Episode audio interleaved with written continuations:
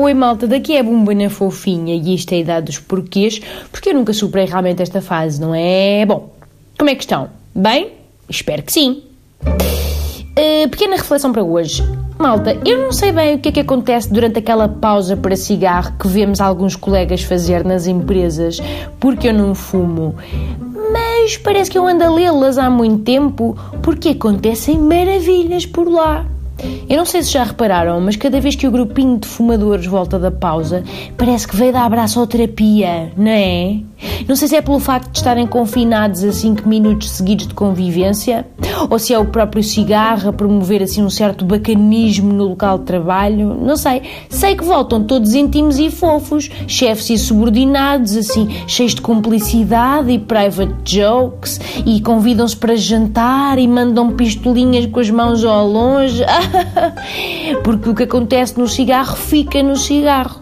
É que assim uma espécie de irmandade mafiosa enquanto nós, não fumadores, viramos gordinho do recreio.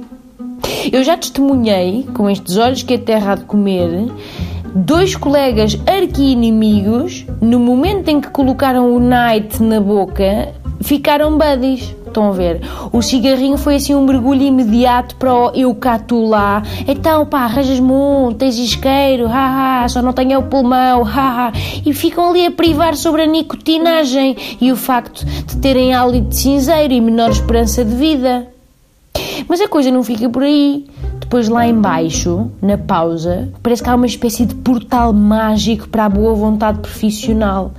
Tudo o que é preciso é assim um desabafo sentido, ou uma fofoquinha das boas, um bom timing e uma dose final de lambebutismo, tudo entre uma bafurada e outra, é voilá. Pessoas promovem pessoas. Juro-vos. Eu uh, acho que já houve relatos de pessoas que foram à pausa júniores e voltaram da pausa séniores. É o networking dos privilegiados, muito embora seja networking. Perceberam o trocadilho? Network, not, enfim, desculpem. Mas não é um bocado injusto? É que se era para isso, eu não me importava de varrer um volume de SG Ventil todos os dias.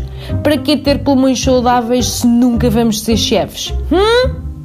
Temos de estar conscientes desta ameaça e arranjar soluções alternativas, nomeadamente esta. Quando virem o grupo descer, dão a desculpa de terem de esticar as pernas ou de apanhar ar, juntam-se ao grupo, mas na hora H, em vez de fumarem, começam a roer palitinhos de cenoura. Estão a ver? Até podem segurá-los como se fossem cigarros. E depois, se alguém perguntar, dizem só assim: Ah, sim, é que eu ainda não perdi o vício de mão, sabem? e sopram aleatoriamente para o ar. Depois, se virem necessidade de aprofundar o tema, dizem que o vosso cigarro preferido era a seguir às refeições. Ai, esse cigarro é que sabia mesmo bem, bons tempos, ah.